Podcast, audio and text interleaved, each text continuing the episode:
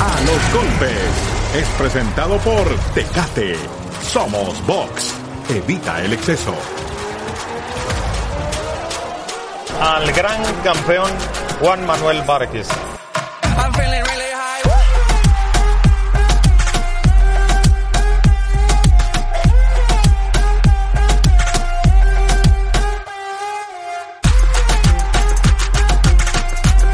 Fue excepcional.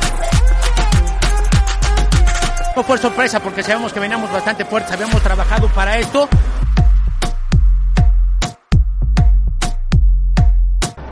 Es el mejor peleador que he tenido y he tenido muy bueno. Viene otros, otros retos, otros eh, eh, lo que tenemos que estar eh, pendientes y, y echarle muchas ganas.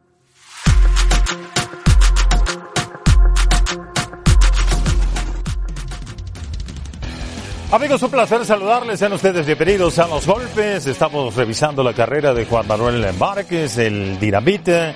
Dinamita legendaria, campeón en cuatro divisiones diferentes. Marca de 56-7, 40 knockouts, 29 victorias al hilo tras eh, su primera derrota. Boxeador de la década tras derrotar a Manny Pacquiao por la vía del knockout. Ya veíamos un poquito acerca de Juan Manuel Márquez. Ya estaremos dando detalle, pero Ahorita saludamos a nuestros compañeros en la mesa. Aquí está el campeón del mundo, Juan Manuel Márquez, David Feitelson. Hay una llamada importante. Tenemos en la línea telefónica a Michelle Corrales, directora del Salón de la Fama en Las Vegas. Michelle, buenas noches. Cuéntanos un poquito de qué se trata. Gracias. Hola, hola. Hola, Juan Manuel. Hola, hola Michelle, gusto saludarte. Estoy muy orgullosa en decirte que ha sido seleccionado por entrar al Salón de la Fama este año aquí en Las Vegas. Nancy. Ah, hola, hola Juan Manuel, habla Nancy Rodríguez del Salón de la Fama y es un honor para mí y para toda la gente del Salón de la Fama de Las Vegas um, decirte que has sido seleccionado para la clase 2019 para entrar al Salón de la Fama y eres uno de los primeros que entra en su primer año de elegibilidad.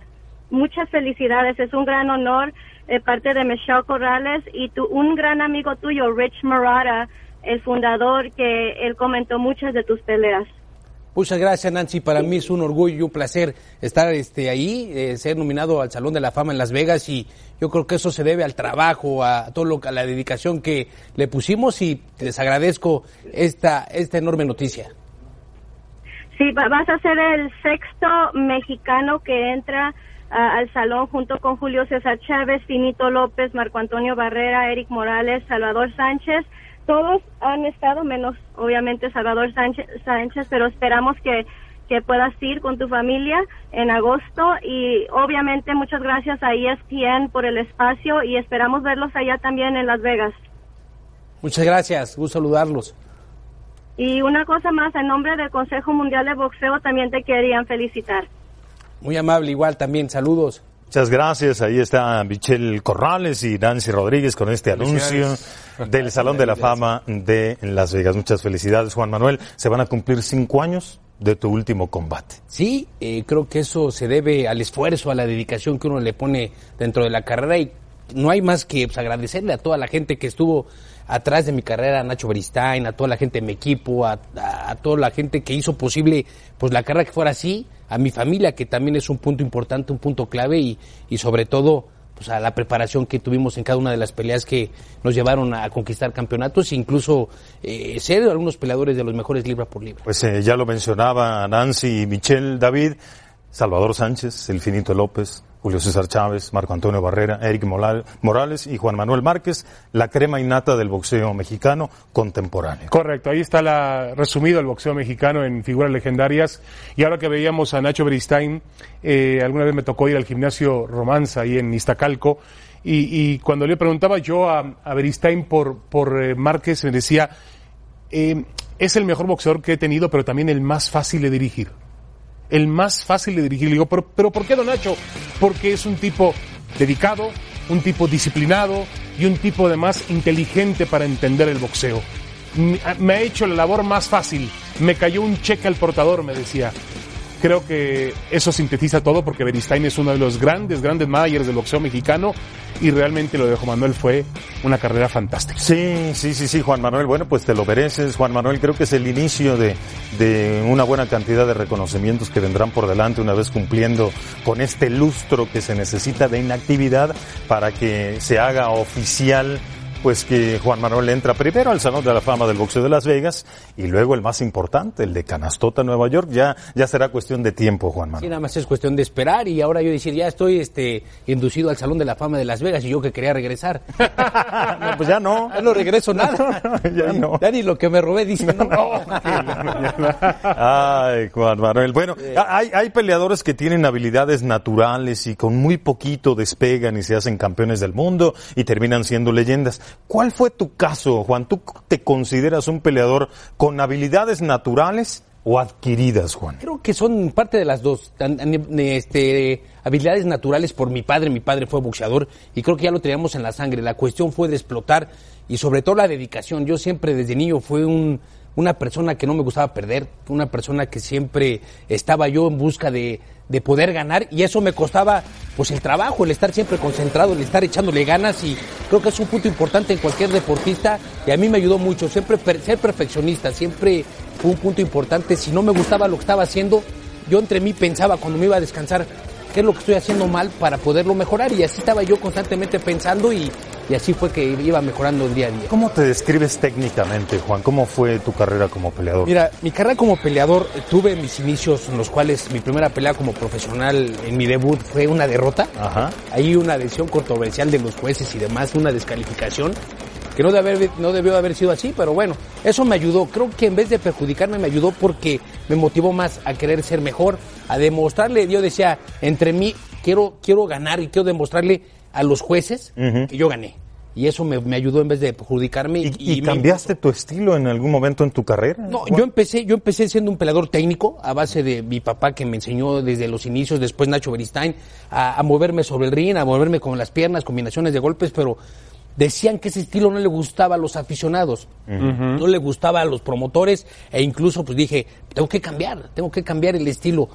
Ahora, yo entre mí pensé, bueno, si tengo técnica, tengo boxeo, si nos separamos a intercambiar golpes y si manejamos los contragolpes en la zona corta y los pasos laterales, pues nos vamos, nos va, nos va a quedar bien en- entrar para que, para que seamos del agrado de la afición. Y así fue, cambiamos el estilo y nos volvimos Yo creo que lo que... con técnica. De acuerdo, yo creo que lo- uno de los grandes secretos de la carrera de Juan Manuel es el equilibrio. Es decir, mm, difícilmente podemos encontrar un boxeador tan completo, porque lo hacía casi todo bien. O- y además eh, tenía una mentalidad a prueba de todo. Juan Manuel nunca se rendía, nunca. Se- si tenía que caerse la lona y levantarse para regresar y ganar la pelea, lo hacía. Y eso lo marcó una diferencia con, con los demás en su generación, sin Sí, duda alguna. Nunca lo, lo noquearon a, a Juan Manuel y mira que enfrentó cuatro veces a este temible peleador a la leyenda Manny Pacquiao. Ahora, Juan Manuel, tu, tu carrera despegó después de los 30 años, Juan. para ser exactos, a los 30 y algunos meses pasaditos. ¿eh? Tuve la oportunidad en 1999, recuerdo bien, contra. eh, se me olvidó el nombre de ese peleador. Ah, Freddy Norwood. Exactamente, Freddy Norwood. Eh, fue una edición polémica, una edición que creo que, que la ganamos, pero bueno, así lo ven los jueces. Eh, ahí, ahí perdimos esa, esa oportunidad de campeonato mundial, tenía 26 años y después me viene la oportunidad hasta los 34 años después con el Mantecas Medina, 2003, un gran peleador, campeón Correcto. del mundo en varias, en, en varias, en cuatro veces campeón del mundo en la división de peso pluma y un peleador difícil, le ganamos el campeonato a él, pero para yo aspirar al campeonato tuve que eliminarme con, eh, me eliminé con un peleador australiano muy bueno, En Rob Piden. Robbie Piden, peleador buenísimo, y, y- y creo que eso nos dio paso importante a esto. Yo, yo llego siempre, llego a la conclusión que las prim- la primera pelea que, me, que perdí por, por descalificación me ayudó a ser mejor. El día a día, el querer mejorar, el querer eh, siempre aspirar a un triunfo, y eso me hacía que yo me esforzara siempre, en los entrenamientos, incluso la- cuando hacía sparring, yo llegué al gimnasio y enfrentaba a los peleadores que eran de 10 rounds y llegué y, y me pegaban, me golpeaban y al siguiente día regresaba. Yo decía, algún día me voy a tener que desquitar. Y así fue. Y, también hay que. Eso- apuntar, Manuel, que hubo, eh, que ahora que mencionaba Jorge Eduardo, que tu carrera tardó un poco en despegar, que hubo también ciertos intereses, lo voy a decir yo, no lo tienes por qué decir tú, eh, que la verdad te bloquearon en ese momento. Eh, en ese momento el Consejo Mundial de Boxeo, que en paz descanse don José Sulaimán, ya lo sabrá don José qué, fue lo bueno y lo malo que hizo, pero realmente también lo que hicieron Barrera y Eric Morales en un momento dado, de bloquearte, no permitirte entrar a las grandes batallas que proponían su propia eh, confrontación. A pesar de todo eso, al final estás en el lugar que tienes que estar por el valor que tú tienes como boxeador. Sí, Y a base de esfuerzo, ¿eh? Mucho No, esfuerzo. Y a- no, no, no, no te regalaron nada. Y, rem- y remando contra corriente y peleando contra jueces, peleando contra Eh, promotores y peleando contra todo el mundo, ¿eh? Y contra Creo que- organizaciones también. Exactamente, creo que eso es un factor muy importante y eso es que me ha ayudado siempre en mi vida. Pues nada más, imagino, eh, después de observar así a la distancia y en el papel la carrera de Márquez, que faltó nada más una pelea contra Eric Morales. Sí. Es la única que le hizo falta Que hubiera sido una pelea. a los dos, ¿eh? En su mejor momento, una pelea muy pareja. Sí. Una, gran pelea. Una pelea difícil, el estilo de Morales. Y Eric pero- nunca, nunca lo quiso. No, estuvo, se estuvo el, el momento de que se diera la oportunidad de haberse dado la pelea cuando era eh, promotor de ambos peleadores de Golden Boy y no llegó a un acuerdo por la cuestión económica, por la cuestión que tú quieras, pero no llegó a un acuerdo y, y bueno. No se puede hacer nada. eso, Exactamente. No pasa nada. Pero bueno, estás ahí ya en el Salón de la Fama de Las Vegas y hay que esperar la otra determinación. Nos invitas, ¿eh? Bueno, ahí, ahí, ahí nos La lleva. invitación, la invitación está hecha para Por todo cierto, mundo. vas a estar en la Expo, ¿no? De, de Las Vegas. Sí, ahí voy a en estar. el mes de mayo. En el mes de mayo. El 4 de mayo, no sé el horario, pero vamos a estar presentes. Pero en agosto tenemos Semana de Campeones para observar la presencia, el enaltecimiento. Es obligatorio. Al Salón de la Es obligatorio. David. Bueno, vamos al intercambio en la red. El intercambio en la red es presentado por Tecate. Somos Box. Evita el exceso. Llegó la hora para Mikey García. Aquí está Mikey con sus cinturones. Dice, suparemos otros cinturones este sábado. Ha ganado cuatro títulos mundiales en divisiones diferentes. Va por el quinto. Va por el peso welter este sábado en Dallas ante Errol Spence. ¿Está seguro Mikey García? eh? Bueno, Mikey García tiene posibilidades reales de vencer a Errol Spence. Esa es nuestra encuesta esta noche. Participe con nosotros, así de sencillo. ¿Sí o no? Vamos entonces a la pausa y regresamos con más.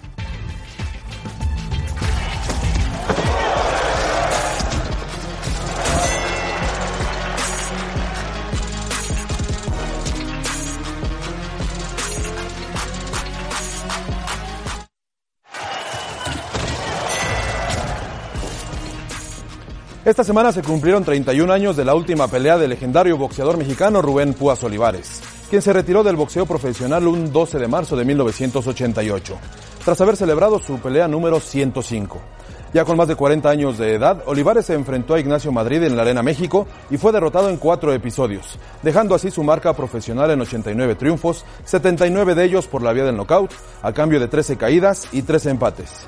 Rubén Olivares fue el primer bicampeón mundial en la historia del boxeo mexicano, luego de haber conquistado campeonatos en las categorías de peso gallo y pluma.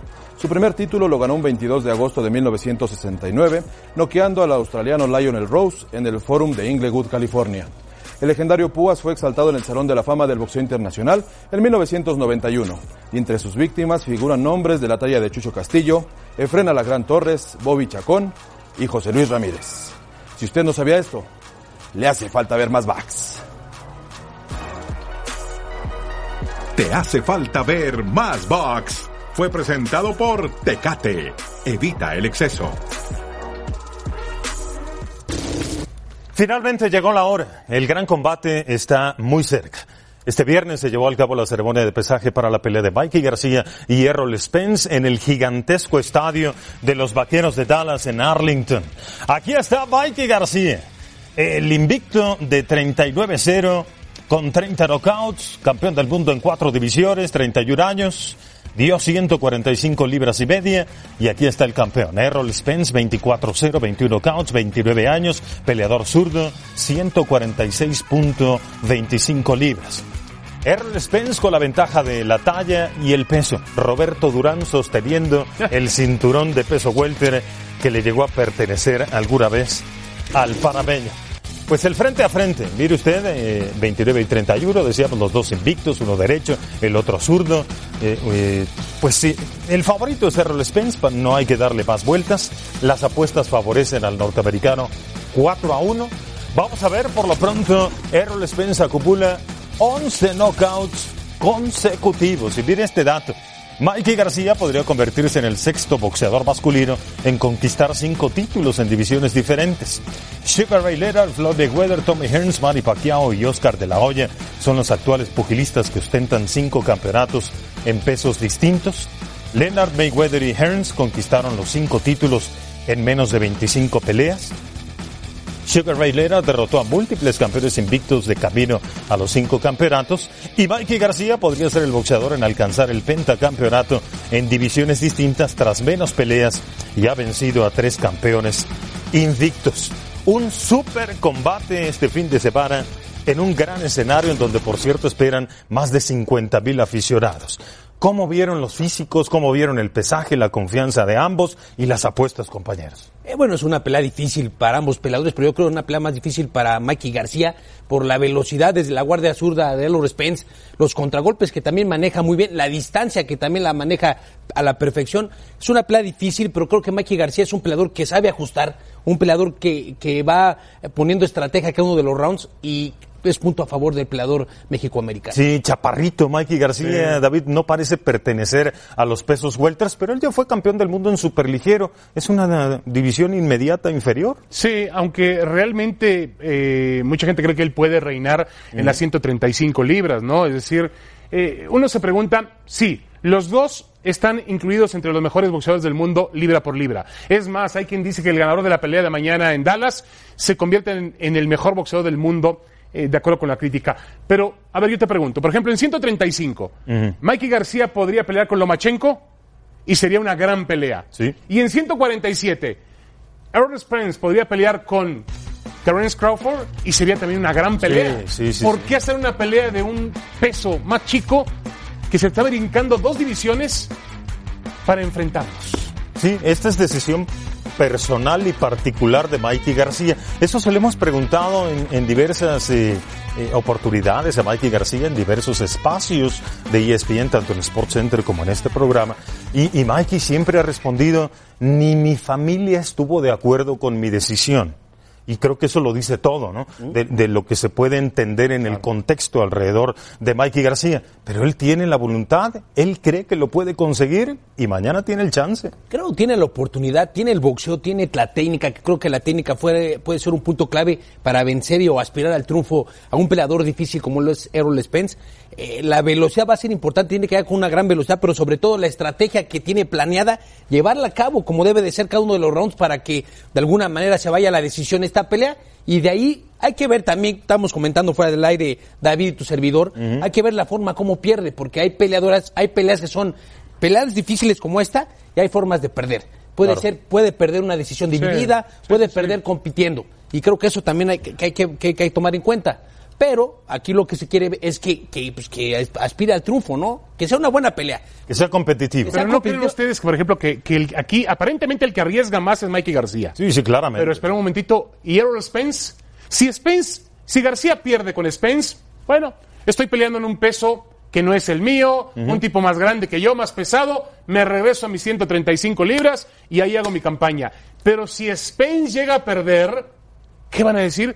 Spence se siente al mismo nivel de Sean Porter, se siente al mismo nivel de un boxeador como Terence Crawford, de Danny García. Hay mucho talento en esa división. Sí, Si querrá Spence- decir, querrá decir David que García es un fenómeno. ¿no? De acuerdo, de acuerdo. De golpe y porrazo se convierte, es la pelea que él busca y él por eso le acepta el reto, porque si gana, se encarama Ahora- de pronto como uno de los mejores boxeadores del mundo. No hay duda, por no hay duda. Ahora, compañeros, la última vez que vimos un ejercicio similar de alguien que sube dos divisiones para enfrentar a un campeón del mundo hecho y derecho, terminó prácticamente con la carrera deshecha. ¿eh? Kell Brook retando en medianos a Gennady Golovkin. Sí. Bueno, también hay divisiones donde ya no puedes tanto ¿Y? Son Cuando subió con Lomachenko. Eh, No sé también, parece ser que fueron dos, que también terminó por renunciar, pero yo creo que aquí no fue por los golpes, fue por el estilo de Lomachenko que se le complicó a, a este peleador cubano, pero creo que Mikey García tiene la posibilidad, tiene el boxeo, tiene la técnica, tiene los contragolpes, pero sobre todo tiene la estrategia y sabe ajustar. Creo que son puntos importantes para enfrentar a un gran peleador como lo es Errol Spence, pero sí está, se muestra difícil y también él está motivado y que creo que en este tipo de peleas la motivación son importantes para llegar. Los pronósticos no le favorecen No. y eso lo motiva. De acuerdo. Exactamente. no le- si yo cuando peleé con Paquiao la tercera, yo estaba 12 a 1 en las apuestas abajo. Eso Sí, me ayudó. sí. Eso Ahora- me ayudó a, a llegar y, y me acuerdo que di- yo dije ahí a- al equipo de trabajo, vamos a ser la chica, vamos a ganar. Ese punto, que creo que también es un punto de la, de la motivación, es muy importante para cualquier peleador. Solamente dos, esa estadística es muy interesante, solamente y además nos puede dimensionar el tamaño del paso que busca hacer Mikey García. Solamente dos boxeadores en la historia del boxeo han sido campeones pluma y welter. Henry Armstrong y Manny Pacquiao. Sí, sí, sí, El tercero sí. sería Mikey Figuras García. históricas, figuras históricas del boxeo mundial. Claro, enfrente tiene una empresa muy difícil, muy complicada. Errol Spence no es cualquier peleador, ¿eh? es un peleador zurdo, fuerte, noqueador, 11 knockouts seguidos y se coronó en la adversidad cuando Kell Brook estaba en su mejor momento, fue a Inglaterra y le dio una golpiza al peleador británico. No, pero no hay, que- no hay que olvidar que Kell venía de perder frente a Gennady Golovkin. Eh, esa pelea de Gennady Golovkin fue antes, eh, la pelea de Kell con Errol Spence, y la- fue la pelea anterior, fue la de Gennady Golovkin. Pero era Kell el campeón, eh, Era el campeón, Brook pero campeón. lo lastimaron. Acuérdate que tuvo fractura en el orbital, sí, y sí. creo que eso ya no fue un punto a favor de Kell Brook. Pero ahora va a pelear en su casa, Juan. Ah, Sí, Claro, pero de- yo creo que esto de las estadísticas es bueno, pero a la vez ya cuando estás arriba del ring, no importa. Otra cosa, ¿cómo subió de peso Mikey García? Porque eh, Ese hay, es otro hay maneras detalle. de subir de peso, ¿no? Yo no lo veo con un gran tono muscular. Eh, me decía Juan Manuel y tiene razón, nunca ha sido un boxeador que marque demasiado. Pero, a ver, estamos acostumbrados a ver ahora físicos impresionantes en la ceremonia de pesaje. Hoy el de Mikey García no me dice absolutamente nada. 145 libras y media. ¿Qué esperar para el sábado por la noche, Juan, en el peso de Mikey García? Yo creo que Mikey García no tiene que subirse arriba de las 153 libras. Llegar a las 150 va a ser un punto importante. 151. Estamos hablando de 6 libras. Esto es para mantener la movilidad. Él es un peleador que no, no tira muchas combinaciones a velocidad. Aparte, lo que me gusta de Mikey García que es un peleador certero. Que no, que no tira golpes por tirarlos. Los tira porque van a la puntería. Tiene mucha puntería y creo que ese va a ser un punto a favor. Pero es que, Juan, más, con más de 150 libras, con ese con esa estatura que tiene, no, sí, se yo- va a parecer a mí. No, no, sí, sí, sí, o sea, no, porque si marcó, mira, o sea, si a marcó, ver, eh, espérame, nada más sí, déjame decirte, sí. David, si marcó 145.5, tienes un margen de subir de 4.5 libras, que no es mucho, estamos hablando de, de, eh, dos kilos, Sí, dos kilos, pero él kilos. está ya fuera de su peso. Ya está más pesado que de costumbre hoy en eh, aún, aún haciendo el pesaje. Errol Spence le saca una libra prácticamente el viernes y el sábado por la noche debe sacarle pues 10, 12 libras. Spence, según leía yo, la, la gente de Spence cree que va a subir con 168. Errol Spence Sí. es un peleador que tiene altura, un peleador que sube pesado y cree y creo 20 que eso- libras arriba del viernes. ¿no? Pues, por supuesto, pero eso va a ser factor también que le va a jugar en contra a Mikey García, porque Mikey García es un peleador que no sube tanto de peso y creo que lo que le va a favorecer es subir las 150, a 155, pero si Errol Spence sube a las 165, estás pues, Cuando, está difícil. cuando ¿eh? dos peleadores son, son muy buenos boxísticamente hablando, cuando tienen condiciones fantásticas de boxeo, juego de pies, de ángulos, pegada, velocidad, técnica, cuando están en su plena madurez boxística, lo que hace la diferencia es talla y peso. Siempre, Sí, sí, sí. siempre. Y no, y no, y no nada más la talla y el peso, la mentalidad también, ¿eh? La mentalidad que es punto importante, como te comento. Eh, si se ve su, si se ve superado, por ejemplo, Mikey García, él va a ser la mentalidad y la esquina, ¿eh? su hermano eh, Robert, Robert García, García. va a estar, va a tener que estar bien al pendiente porque también va a jugar un punto importante en la esquina y Robert Pero lo García, que nos dice Jorge Adara es que son muy parejos los dos. sí, en cuestión boxística. Boxísticamente Boxística, hablando. Porque los dos son muy técnicos, los dos hacen contragolpes, los dos Mikey tiene una ventaja, ¿eh? Yo creo que Experiencia. experiencia, Experiencia. e inteligencia. Es Sabe- un tipo sabe leer- sabe ver- ver Sabe leer las peleas. Sí. Sí, pero como si Errol Spence no tuviera No, no, no, inteligencia. No, por supuesto, pero estamos hablando de que si Mikey García, por ejemplo, sabe ajustar, si a él Sí, no, sí, le, sí. no le conviene hacer una pelea en la zona corta, te va a cambiar el estilo. Si a él no le conviene hacer un gol o tirar un golpe que Ahora, no le ahora, favorece, también no, lo va a no- cambiar. no hay que volvernos locos. En el currículum no hay ningún Errol Spence para Mikey García. No, no. pero no, tampoco en el currículum de Errol Spence no hay un Mikey García del estilo de la técnica, el pero es- pero él, él se mantiene en su ventaja de talla y peso. El, Es, el creo es la diferencia. que ¿eh? Mikey García va a subir al ring con un peso que jamás ha tenido en toda su carrera. Sí, y lo que decía Juan Manuel de la esquina, pues es clave, sí, es, es importante. Eh, El, el hermano y el papá ahí, atentos a, a ajustar lo que tengan que ajustar. Que no estaban de acuerdo, como dices tú. No estaban de, están acuerdo. ¿eh? Hizo sparring Mikey García con peleadores de peso mediano, Sí, claro. con el brasileño Falcao y con el dominicano Adamés. Y los reportes dicen que Mikey García dominó a esos peleadores. Ah, bueno. Vamos a ver qué ocurre sábado por la noche. Vamos a revisar la encuesta y luego vamos a la pausa. Mikey García tiene posibilidades reales de vencer a Errol Spence, sí o no. Volvemos con más. El problema es que juntando al dominicano.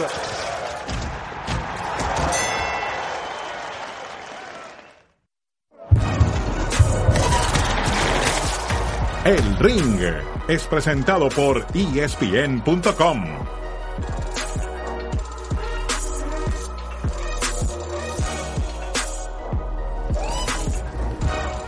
El peligro de esta sección es latente. Trae ganas el campeón. Juan Manuel Várquez para que nos hable en el ring de a los golpes de este combate de Mikey García y Errol Spence.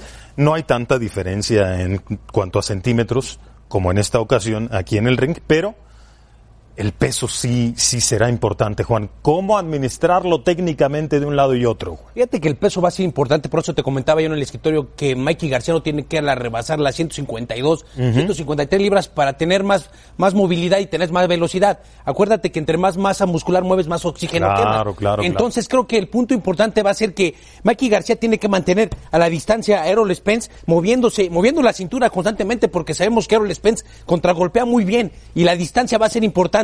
Mikey García tiene que estarse moviendo, el pie va a ser importante también, ganar la posición del pie y de ahí tirar combinaciones de golpes, por ejemplo, derecha, gancho, derecha, y de ahí aprovechar el giro y poder, y poder regresar con golpes. Y hay, y hay que tener cuidado con los contragolpes, como te comento. ¿Van a alternar el- el- la iniciativa, Juan, o, o es Errol Spence todo el tiempo Creo ese, hacia com- adelante? ese combate se puede en algunos episodios estar en el centro del ring, Eh, eh, manejado, manejado por parte de Mikey García o también por Errol Spence en el centro del ring y Errol Spence manejando siempre la distancia. 31 Creo que va a ser importante moviendo también.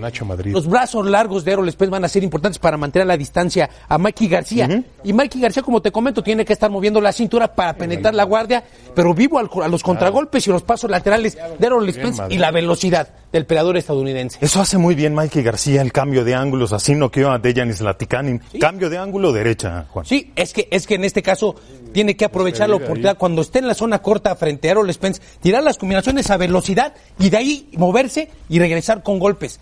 Y regresar y buscarle siempre el ángulo para poder destantear a Errol Spence. ¿Será que Mikey vaya a las zonas blandas, Juan? Porque sabemos que Errol Spence va a ir a las zonas Va, blandas. va a ser difícil por la distancia de Errol Spence. Cuando tienes a un peleador con los brazos largos siempre cuesta trabajo. Meterse. Meterse, tienes que estar llaveando, moviendo la cintura, ya va abajo y de repente... Preparar. Preparar y de repente cuando ya el llave abajo derecha y llegas con el gancho al hígado después de una combinación tienes que buscar la forma de, de poderlo hacer con fintas también van a Repetimos esa combinación, Juan. Sí, ahí, A ver cómo- cómo fue. Ahí mueves la cintura, moviendo la cintura aquí aprovecho. Yo ya saco el pie, mira, yo ya te gané el pie. Ajá. Ya tengo la postura aquí, el jab, derecha, gancho, incluso ahí aprovechas para rematar con un gancho abajo o incluso un gancho arriba. ¿Y de el gancho al hígado, Juan? El gancho al hígado también, estás ahí en la zona corta, jab, derecha, gancho, derecha, abajo. Cinco incluso, golpes. incluso hasta una derecha ahí. Las combinaciones de, de combinaciones largas van a ser importantes. No, no. Sí, y tendrá que aprovechar los breves momentos en los que Errol Spence se refugia ahí. Eh, eh, ahí lo tiene que hacer con mucho cuidado porque Errol Spence maneja muy bien las cuerdas. Porque lo vimos contra Kell Brook cómo lo contragolpeó en la zona, en la, en la zona de las cuerdas y lo mandó, eh, lo mandó a la lona. Creo que tiene que, si Errol Spence está en las cuerdas, lo que tiene que hacer Mikey García es manejar los- la, la cintura y de ahí juego de piernas, combinaciones. Y bien abusado el Y luego, luego al contragolpe, contragolpe, moviendo, tirar combinaciones y moviendo la cintura. Porque así Errol Spence terminó mandando a Chris Algieri Sí. a la lona cuatro veces. Sí, y a los contragolpes y en la zona corta es, es muy peligroso también Errol Spence. Y si le mueves tantito la distancia con los pasos laterales, le quitas el, la, la- la- la- la- el trayecto de los golpes. Bien interesante, técnicamente, estratégicamente y físicamente. El ring, ya los golpes.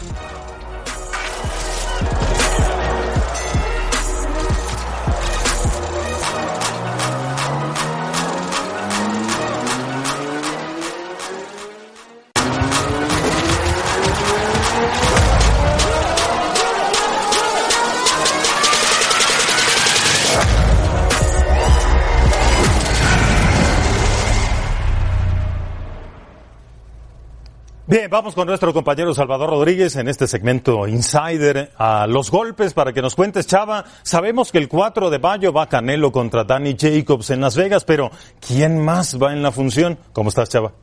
¿Qué tal? Buenas noches. Ahí aprovecho para felicitar al campeón por su exaltación ahí al Salón de la Fama. También aprovecho para saludar a David. Y bueno, pues Jorge, eh, efectivamente ya va deshojando la Margarita y Golden Boy y ha tirado algunos nombres. Ya sabíamos que Virgil Ortiz, este prospecto, este noqueador prospecto de Texas, está eh, ya inscrito en el undercard. Pero esta semana se dio a conocer que Joseph Yoyo Díaz prácticamente está esperando una pareja de baile para ese 4 de mayo.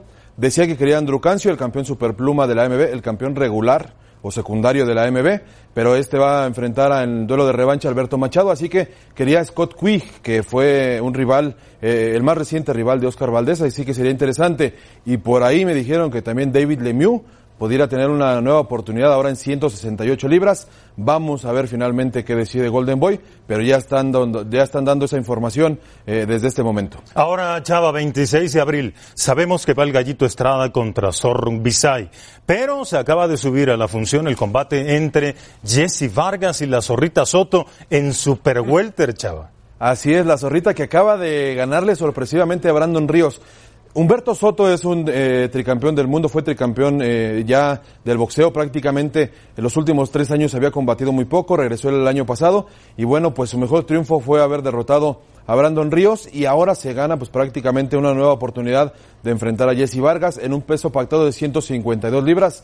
Obviamente no es favorito Humberto La Zorrita Soto para sacar el triunfo y sí Jesse Vargas que está entrenando ya desde ese tiempo ahí con Freddy Roach en California. Ahora, Chava, cuéntanos un poco de lo que ocurre con los pesos completos. No terminan por ponerse de acuerdo. Sí, y, desafortunadamente parece que pues no vamos a ver ni a, ni a Tyson Fury con Wilder, ni a Tyson Fury con Joshua, ni a Joshua con Wilder, ni mucho menos. Lo que pasó fue que eh, le hicieron una oferta entre de dos peleas por 50 millones de dólares eh, Dazón a Wilder o de tres peleas por 100 millones de dólares y todo indica que va a rechazar estas dos ofertas para anunciar la pelea contra Dominic Brasil, que es la pelea mandatoria del Consejo Mundial de Boxeo. Eh, esta pelea sería en Nueva York, así que el próximo martes simplemente se espera este, este anuncio. Abrazo, Chava. Muchas gracias, que estén bien. Salvador Rodríguez en el segmento Insider. Vamos a la pregunta del aficionado, a ver qué dice por acá Iván Hernández. La pregunta es interesante, compañeros. Dice, ¿puede destacar el zurdo Ramírez en las 175 libras, es decir, en semicompleto? Viene de ser campeón supermediano, hizo cuatro o cinco defensas. ¿Cómo lo ve? Creo que es una división difícil por lo delgado que es el zurdo Ramírez. Tiene altura, tiene que ponerse a trabajar más en la cuestión física para poder eh, hacer eh, trabajo muy bueno en esa división de las 175 libras, pero tiene el boxeo, tiene la calidad, tiene la técnica. Hay que ver si tiene el aguante en esa división, porque eh, en la división de peso supermediano lo hizo bien, aguantó golpes, pero es otra división. Prácticamente le está pegando arriba a los, a los, a los semicompletos. Creo que es difícil para el zurdo Ramírez, pero la técnica lo puede sacar a flote. ¿Cómo la ves, David? Bueno, mide un metro noventa y tres, sí, tipo alto, fuerte. Y ya eh, fue el primer campeón supermediano que tuvo el boxeo mexicano en su historia, pero va a una división donde hay realmente golpes poderosos. Yo tengo por ahí entre rusos y ucranianos Sergei Kovalev, Alexander eh, eh está también Artur Beterbiev, es decir, boxeadores que tienen una gran, gran pegada. Dimitri Vivol. Dimitri Vivol, correcto son, es un paso peligroso para, para Zurro Ramírez, pero yo supongo que lo da por una cuestión de que su físico se lo no, pide. No puede más, ¿no? No puede.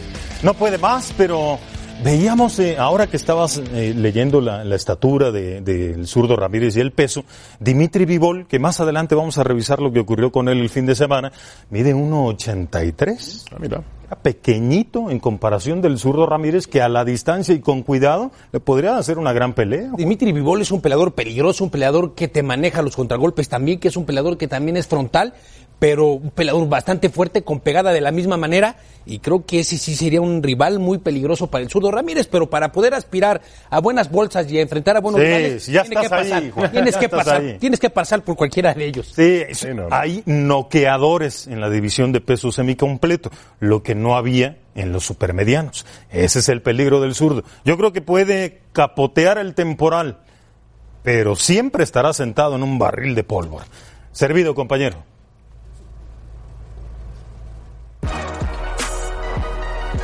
La pregunta de la gente fue presentada por Tecate. Evita el exceso.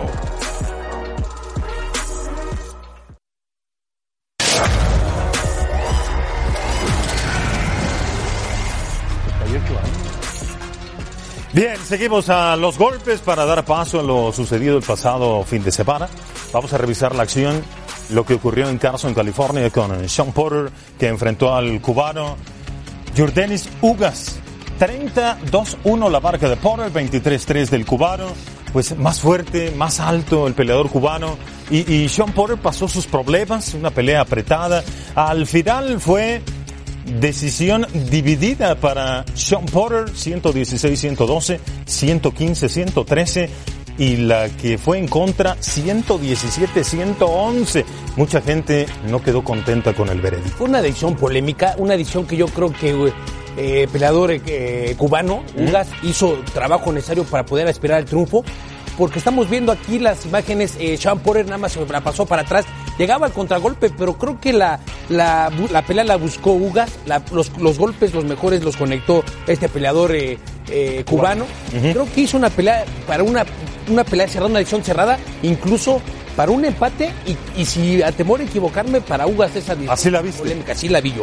Ok, no, no anotaste la, el combate. no, no la noté, pero sí la vi así, este, una Apretada, cerrada. apretada, con un empate, pero con tendencia a Ugas. Sí, esta era la primera defensa del título que había arrebatado Sean Porter a Dani García. ¿Cómo la viste, David? Muy cerrada, muy controversial, eh, lo decía muy bien Juan Manuel, eh, se la podían también dar al cubano sin ningún tipo de problema.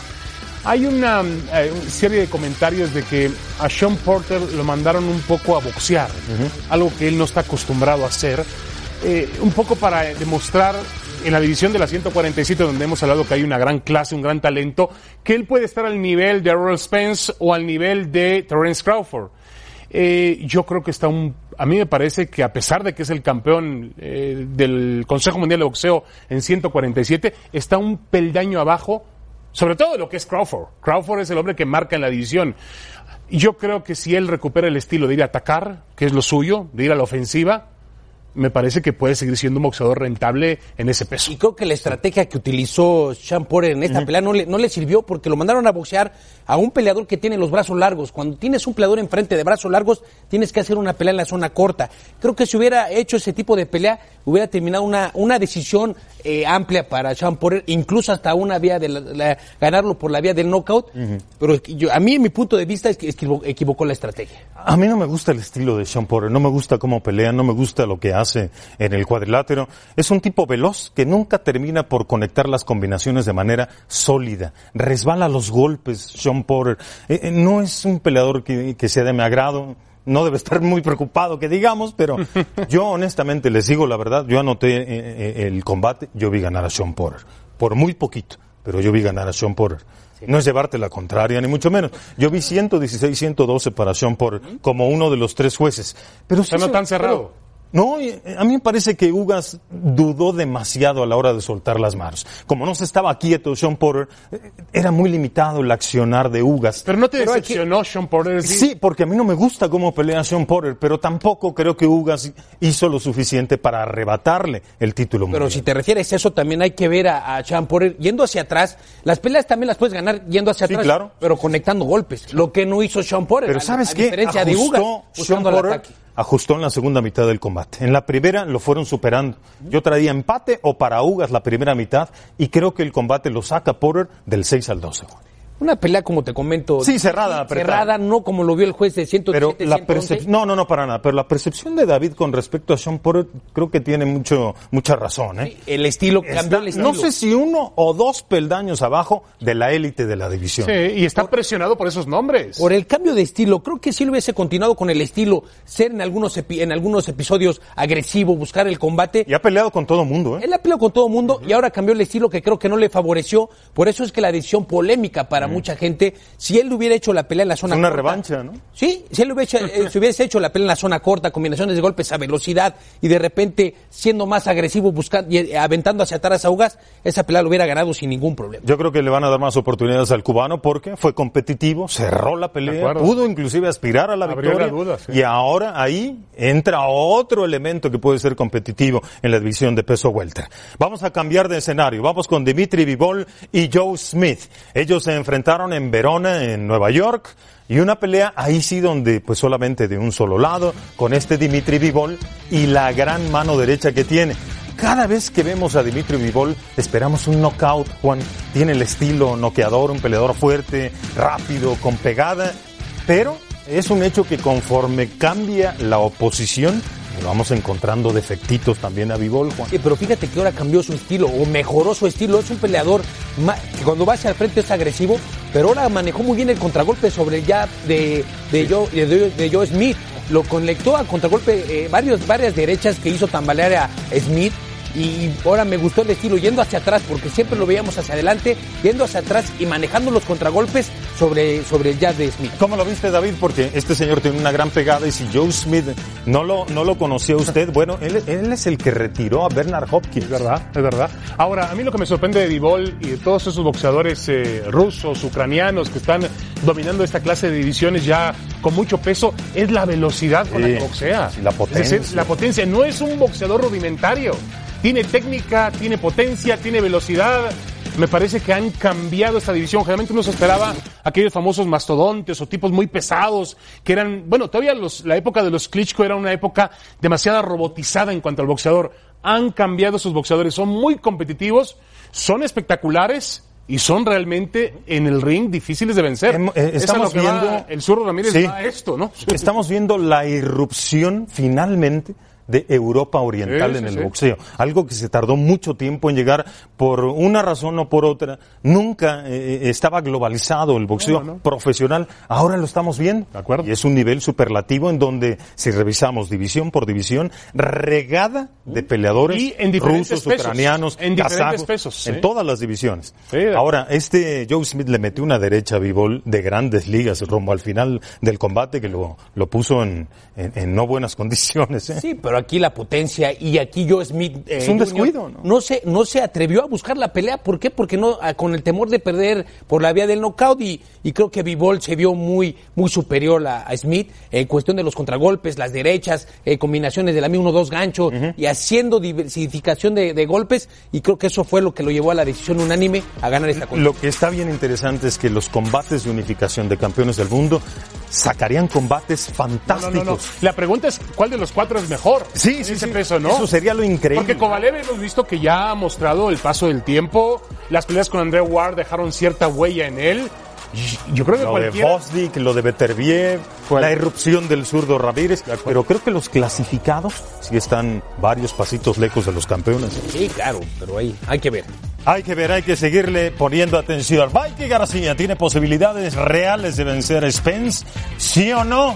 La gente está con Mikey García, más del 80%.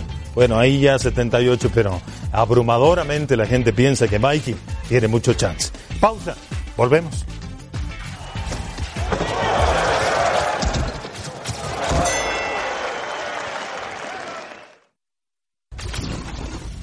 La invitación para que nos acompañe con UFC Fight Night. No se lo pierda, tendremos a Darren Till ante Jorge Masvidal en un combate de peso welter este sábado a las 2, tiempo del este, 11 del Pacífico, por ESPN+.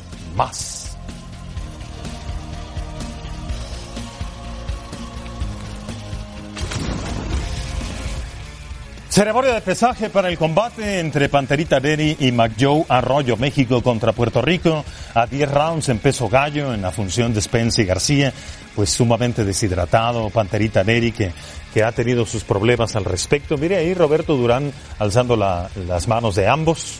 Eh, pues una gran imagen. Panterita Neri que está invicto con marca de 28-0. McJoe Arroyo tiene 18-2 con 8 knockouts. Aquí está el frente a frente, 24 y 33 años. Los dos zurdos, a ver cómo se acomodan. Más alto el Panterita, veíamos también esa imagen en el pesaje. Le saca una buena cantidad de centímetros a Arroyo. Y en la barca, lo que ya decíamos, 22 knockouts de Panterita, un ex campeón del mundo ya en el peso gallo, que pasó con estos problemas ante, ante Yamanaka en Japón, lo noquea en, en cuatro rounds, da positivo.